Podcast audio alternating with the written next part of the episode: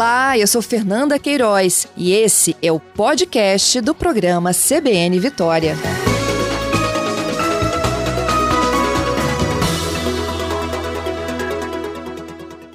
Meu convidado de agora é o diretor-geral do Detran, Givaldo Vieira. Bom dia, Givaldo. Bom dia, Fernanda. Bom dia, ouvintes da CBN. Bom, Givaldo, já foi aberto, né, o cadastro?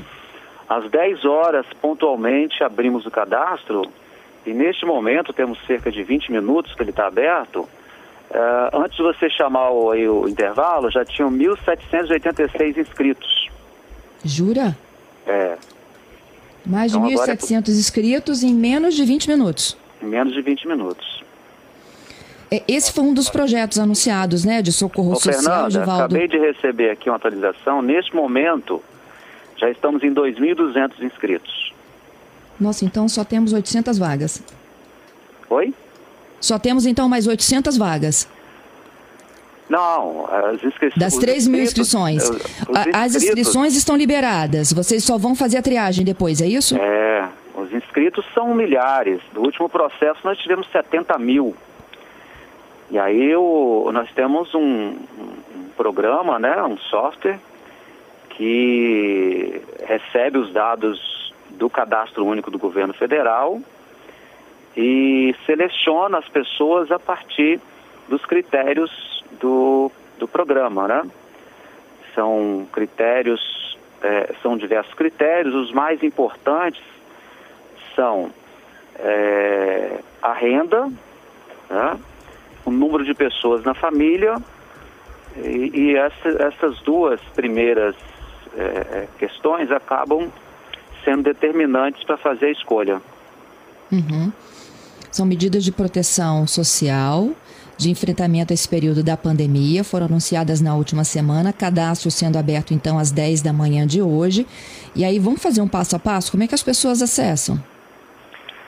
Acessa o site do Detran. Logo que abre o site do Detran tem um banner bem destacado, né? CNH Social, clica ali e a pessoa preenche alguns dados. Ela vai é, registrar ali o, o, número da inscrição social, que chama NIS. Essa inscrição social, todo aquele que é inscrito no CAD único tem. O CPF ou a carteira de identidade, data de nascimento, o nome, é, o município e se for pessoa portadora de deficiência, aí já informa ali. Então, é, um, é uma inscrição muito rápida e o nosso site é responsivo no celular. Então, é, grande parte dos inscritos fazem pelo celular com muita facilidade. Uhum. Preenchida a inscrição, aguardo o resultado, que é em abril. Aguardo o resultado. A gente vai ficar com as inscrições abertas de hoje, Fernanda, até o dia 7 às 23h59, né, até o último horário ali do dia 7, para que a gente tenha é, esse espaço de 10 dias, para que as pessoas possam fazer inscrição. E depois o sistema trabalha a seleção e a gente vai divulgar o resultado no dia 13. Dia 13 de abril, a gente vai publicar o resultado no site a partir do meio-dia. Dia uhum. 13 de abril, meio-dia, a gente publica os 3 mil selecionados no site. Uhum. E os demais, eles ficam para um cadastro de reserva para outras oportunidades? Ficam. É, nós fizemos diversas mudanças no CNH Social e esta foi uma delas. Antes não havia essa lista de espera, né? Esse cadastro de suplentes. E a, acontecia que muitos é, escolhidos desistiam de fazer o procedimento. E, aí eram vagas que se perdiam.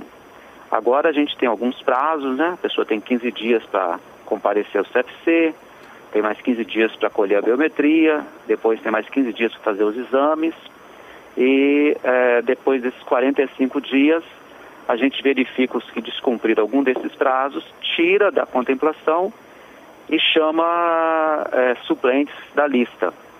E esses suplentes a gente divulga é, mais à frente, né?